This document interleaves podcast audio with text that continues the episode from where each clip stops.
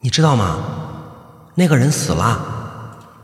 几周前的一个晚上，我刚要关机睡觉呢，大学闺蜜小韩发微信给我：“谁死了？这么晚了，别发这种微信吓我啊！”我回她：“可能是觉得打字来的太慢吧。”小韩呢，直接语音弹我：“那个谁，梁子。”你大学时候的恋人啊，你不会忘了吧？他死了，自杀的。我听咱们同学说的。亮子之后结了两次婚。小韩一直在说，我只觉得声音越来越远，直到完全听不见。关了手机，躺在床上，那个叫梁子的人的形象一点点的浮上脑海。中等身材。身材瘦削，脸色有点苍白，鼻梁总架着一副眼镜。无论多少个人跟他在一起，他都会让每个人感受到来自他的关注。他是大我一届的学长，认识他是在校园的辩论赛上。我是那场辩论赛的主持人，他是历史系参赛选手。比赛的时候，梁子双眼熠熠。再饶舌的引用，从他嘴里说出来，都如山泉水一般的流淌自如。梁子思维跳跃灵活，却缜密到无可挑剔。全场近千名观众都被他儒雅大气的辩论台风给吸引，掌声是一阵接着一阵。那次之后，每次我去热水房打水，都能与他偶遇。书桌里总会出其不意的出现巧克力、小点心。心爱的书本中，有时候会夹着一支带有典雅图案的钢笔，一封折成了纸鹤形状的信，或者一盘我爱听的磁带。梁子的贴心和精致俘获了年少的我。我生病打点滴，梁子不离左右相陪，甚至推掉了校领导的宴请，就一句话：“我女朋友病了，我陪陪她，她心里会好受些。”这样呢，梁子成了校园里有名的情圣。每年春天来临的时候，我跟梁子手牵着手，走在杏花铺就的林荫小路上。他曾经对我说：“我们会一生一世的。”当时的我也执着的相信。如果不是小韩的一通微信。我竟然不觉自己和这个本打算一生一世的人，已有十七年不同音讯了。如今真正是老死不相往来了。我最梁子的记忆停滞在毕业季。那天我跟同学们吃散伙饭，喝了酒，酒的味道不好，苦涩辣，喝完像脚踩在棉花上一样绵软无力。闺蜜过来扶住我，说。有我们在，别怕，一切都会好起来的。只有他们知道，在我的衣兜里放着一封决定我命运走向的信。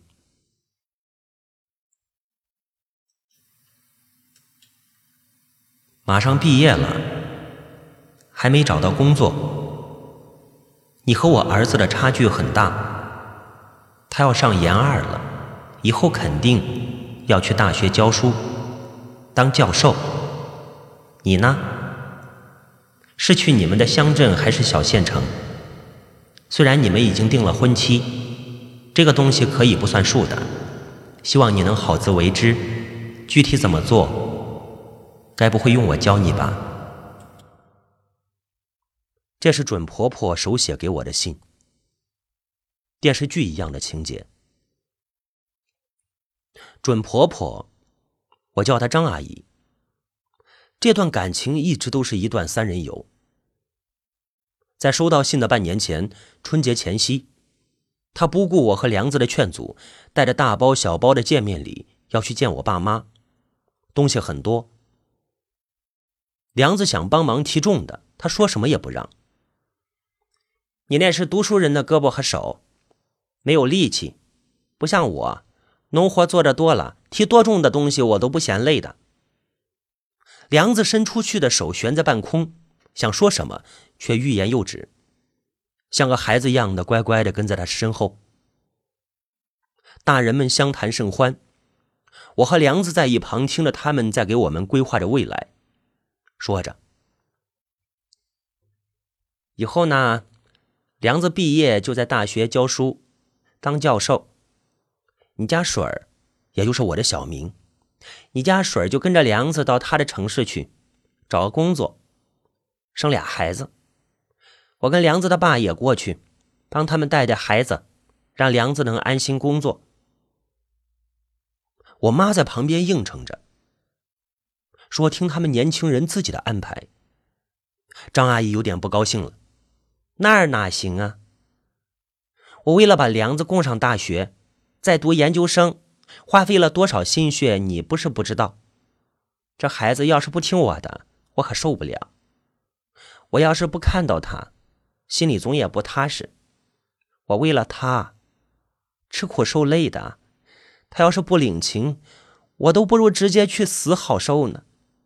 说到这里，张阿姨的眼里闪动着泪花。梁子家在东北农村，父母都是农民。结婚没几年，他爸爸就外出打工，也不怎么寄钱回家。梁子他妈便一个人扛下家里的责任，并把全部的精力都放在梁子的身上。张阿姨。张阿姨常年一件新衣服都舍不得买，生了病也硬扛着不去医院。为了给梁子赚学费，精瘦的张阿姨还去路边做绿化栽树，这些原本都是男人干的活计。这些话我不是第一次听到。张阿姨有给梁子写信的习惯，嗯，给梁子写信，一两周一封。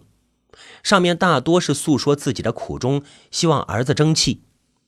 梁子就听着这些长大。我看了梁子一眼，他有几分局促的坐在椅子里，双手交叠着放在腿上，目光始终没有离开他妈。阿姨眼里闪起泪花那一刻，她下意识的从口袋里掏纸巾，抽出一张，紧紧的握在了手里。环视了一下屋里坐着的几个人，终于在妈妈眼泪滴下来之前，起身递了上去。而他再次回到椅子里的时候，头稍微低垂着，满脸都写着愧疚和不安，与辩论场上那个英姿勃发的少年判若两人。见此情形呢，我妈赶紧打圆场。我妈笑着说：“亲家没那么严重的。”让孩子们都听你的安排就是了，只要他们好，咱们当老人的就开心。阿姨转头看着椅子上坐着的梁子，眉头越来越舒展，最后郑重的说着：“我儿子就是我的骄傲。”梁子确实很出色。一九九九年七月，他顺利的考取了著名大学的研究生。读的是西方哲学史专业，当时全国一共有一百多人报名，考取的只有三个，而他总成绩排在第一名。开学临近了，张阿姨开始给梁子收拾行李，我也在。她忽然让梁子把身上穿的外套换下来，叫我把衣服洗了。梁子忙说他自己洗。听到这话，他妈妈有几分不悦。但还是带着笑说道：“这就心疼你未来媳妇啦。”梁子看了看妈妈，又看了看我，脱掉了外衣，塞在我手里，说了一句：“水儿，辛苦你了。”我心里极其不情愿。虽然和梁子恋爱已经有一年半，感情一直很好，但是在他家里按照他妈妈的安排给他洗衣服，感觉怪怪的。况且那几天生理期，我也不想沾凉水。我把衣服泡在水盆里，伸手去洗的那一刻，梁子把手先伸进了水盆里搓洗起来。刚洗没三分钟，他妈妈就在屋里喊：“梁子，你过来，要开学了，我再叮嘱你几句啊。”我妈叫我了，我得过去听她嘱咐，太慢的话她会生气的。梁子一边说，一边拽毛巾擦手。急忙去房间里听他妈妈的叮嘱。我只好默默的把衣服洗完，晾好衣服。阿姨把我也叫过去听着。她对梁子千般叮嘱着：不能光顾着谈恋爱，前程要紧。念了研究生，要更加努力的学习。还有啊，多跟导师同学接触，没事啊，打打麻将，增进感情。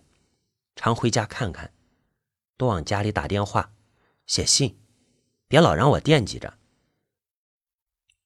梁子听得特别专注，一一答应，并回应着：“妈，不用太惦记了，我会照顾好自己的。倒是你啊，身体不好，要记得按时吃药，别太累了。有事给我打电话，写信也行，也可以给水儿打电话、写信，他会像我一样照顾您的。”那时候我们感情很好，可以覆盖一切的问题。九月的阳光照在我脸上，感觉每一根睫毛都是温暖的。刚在一起的大三寒假，阿姨要求梁子接我去家里过年。我舍不得让梁子为难，便去了。那次我终于见到了常年打工在外面的梁子爸爸，我称呼他叔叔。正月初二那天，张阿姨和叔叔去走亲戚，剩下我跟梁子在家。临走前，他像嘱咐小孩子一样跟梁子说：“不要光看电视、吃零食、聊天，要抓紧一切时间学习。”哦哦哦！梁子频频点头。天近黄昏，阿姨从外面回来，脸色很不好看。十几分钟后，叔叔进了屋子。我在最里面的屋子里看书，突然听到“砰”的一声巨响，吓得眼泪差点掉下来。我起身要出去看看发生什么事了，梁子按住我的肩膀，示意我坐在椅子上别动，也不要说话。我瞥见叔叔一动不动地站在屋子中央，眉头紧缩着，鼻翼在动，节奏比平常快了几倍，紧咬着下唇。我听得到他急促的呼吸声。张阿姨一直尖声地叫骂着。几分钟后，叔叔背着行李走了。梁子没去劝阻他爸，而是以最快的速度冲到房间里安抚妈妈。我躲在屋子里，听到隔壁房内先是传来撕心裂肺的哭声，然后是梁子的劝慰声，最后哭声变小，直至没有。又隔了大约半个小时，梁子才返回我所在的房间，看见我惊吓过度和满脸疑惑的样子，便拉着我的手解释他爸妈的情况。我爸患有间歇性的精神分裂，应该是去亲戚家受了什么刺激。我妈特别不容易，所以我妈说的话，我不能反驳，我不能再让她有一点点伤心了。梁子说的话，很快被验证。初五，我接到姑姑打来电话，奶奶突然去世了。我一边哭一边收拾东西，阿姨让梁子送我回去，还叮嘱他多带三本书，空下来就看一看。初七早上再坐最早班车回去。那是我第一次经历亲人去世，痛苦难当，所以初七早上我央求梁子多陪我几天。但梁子看了看我，爱怜的摸摸我的脸，摇头说着：“真的不行。”妈都告诉我了，必须坐初七的早车回去。水儿，你不知道，我妈的话对我来说就是圣旨一样的。我要是不回去，她就会特别伤心，还会胡思乱想，以为我出了什么状况。让她伤一点心，我的良心都会受到谴责。我必须走。说这些话的时候。我觉得梁子的眼神很冷。其实什么事情不是这样的？第一次去梁子家，事情就不太对劲了。大三国庆放假前，我正准备回家，梁子来找我，说他妈妈希望我能去他家里过节。我很不情愿，因为学校离家远每年也只有寒暑假和十一假期能回去。但是当我一转头看见梁子手里紧紧捏着的信心就软了下来。到了梁子家稍事休息张阿姨说要出去打麻将要我陪她一起去让梁子在家里安心的复习功课。我想陪着梁子就拒绝了她阿姨微微蹙眉，回头叮嘱梁子，说他大约出去两个小时，让他安心看书。他回来时候怎么也得看完一百页。他妈妈刚走，我就拉着梁子陪我聊天。梁子摇了摇头，说道：“不行啊，我妈要是看见我没在看书，心情会很糟糕的，不能惹她生气。也罢，毕竟考研是正事。”我们俩就各自拿起一本书看起来，偶尔说几句话。没想到。正当我们聊闲话的时候，他妈妈突然出现在窗户底下，轻咳两声，指责梁子：“这么半天都没看书吧？光顾着聊天了？你是不是不想考研了？”吓得梁子一惊，赶紧拿起书本，念念有词的读起来。我感觉是自己把梁子带坏了，跑到厨房跟阿姨做晚饭。阿姨语重心长的说着。水儿，你别多心啊！我就想督促他考研成功，我这一辈子的心血都在他身上，他要是不争气，我活着就没有奔头了。我当时没有觉得哪里不对，我赶紧应他：“阿姨，你做的对啊，梁子就应该好好读书，以后我跟你一起监督他。”第二天早起。我发现枕头底下有一封信，大致内容是：“亲爱的水儿，你漂亮，又温柔善良，你跟梁子感情又那么好，阿姨羡慕你们。我跟梁子他爸是刀枪剑戟打着过来的，我也习惯了。现在梁子长大了，我有事儿就跟他商量。”这十里八村的人都知道，我们母子关系特别好，谁也代替不了我们母子之间的感情。我为梁子找到你这样的女友感觉到欣慰。张阿姨居然在晚上给我写了信。当时的我除了对这种交流方式有点意外，其余均未多想。那是我被爱情冲昏头脑的时期。我只读出了一位妈妈的艰辛，当时那封信，忽略了那句“谁也替代不了的母子关系”。毕业那年的七月，揣着退婚信的我，不知道人生该何去何从。恰逢此时，梁子打电话说让我过去找他，在一家小吃店里，梁子轻声对我说。说你也许不知道，我小的时候，我妈自杀过好几次，都被人发现了才没有成功。她是为了我，才一直活到现在的。所以呢，无论说话还是做事，一定不要扫他的兴。你好几次都当着他的面。说结婚后不让我打麻将，他特别不高兴，觉得你现在就在管着我。还有以前给我洗衣服，你看起来那么不情愿，他也特别恼火。还有，想着那封信，在听着梁子如今说的这番话，我突然一阵的恼怒，几乎是喊着说：“你妈说，你妈说，你就不能有自己的想法吗？你妈不容易。”就得让别人事事都听她的吗？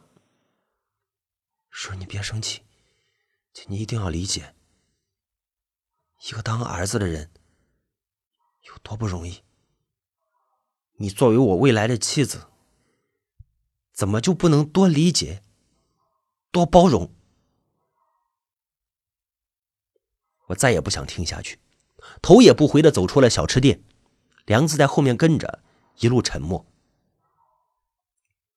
经过一段没有路灯的偏僻处时，突然听到一阵特别急促的跑步声。本以为是谁有什么急事，正这样想着，我被猛推了一把，梁子几乎和我在同一时间被推倒。把钱拿出来！来人低喝道。我主动把钱都掏出来，跟劫匪说：“不要动我，只要不伤害我们，所有的钱都给你们，我们一分不留。”这个时候，我看见一道寒气逼人的光晃在梁子的腰间，我的腰间也被冰凉的东西抵住了。我没敢回头去看，怕激怒劫匪。两个劫匪把我和梁子的衣兜翻了个遍，掏出了所有的钱后跑掉了。我瘫软在地上，好半天没有缓过神来。我拉起梁子向最近的电话亭跑去，报警。在等候警察来的过程里。梁子惊魂未定，拉着我的手说：“刚才真是太惊险了，想想都后怕。万一我有个三长两短，我妈怎么受得了啊？”我的眼泪唰一下流下来。要知道，遭遇劫匪的那一刻，我心里想的是：“梁子，你一定要平安无事。”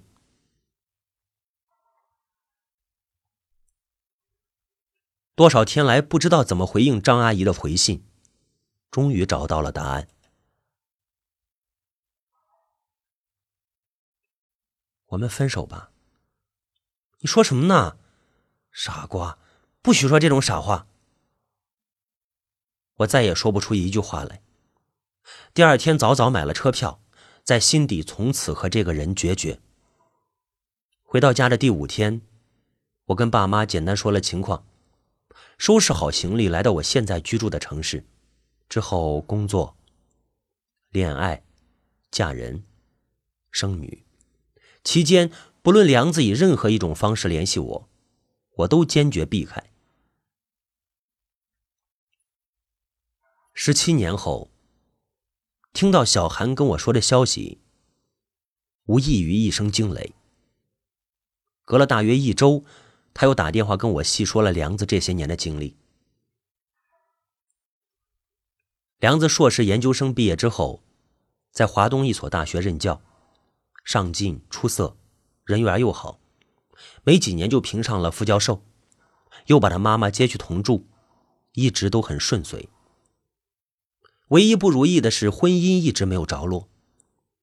他妈妈给他定了找妻子的标准。要会洗衣服、做饭、收拾家务，照顾梁子的事业，而且不能忤逆他老人家的意愿。第一次婚姻，结婚一年多，张阿姨因为受不了儿媳妇在儿子面前撒娇卖萌的样子，她绝食三天三夜，让梁子把婚离了。梁子心疼他妈，最终离了。又隔几年。梁子心怀恐惧，走入第二次婚姻。没多久，第二任妻子开始顶撞张阿姨，说梁子的第一次婚姻就是被张阿姨拆散的，梁子早晚会毁在她的手里。张阿姨哭得昏天黑地，跟梁子倾诉了两天，最后让梁子做一个选择。梁子跟他妈说：“放心，肯定会离婚的。”几个星期后，梁子离婚。就在离婚那天晚上，梁子自杀了，在自己的卧室，一瓶安眠药，结束了生命。遗书上写着：“妈，谢谢这么多年，你这么辛苦的付出，我太累了，先走一步。”我们另一个世界再见。儿子不孝，不能为您养老送终，您老自己多保重。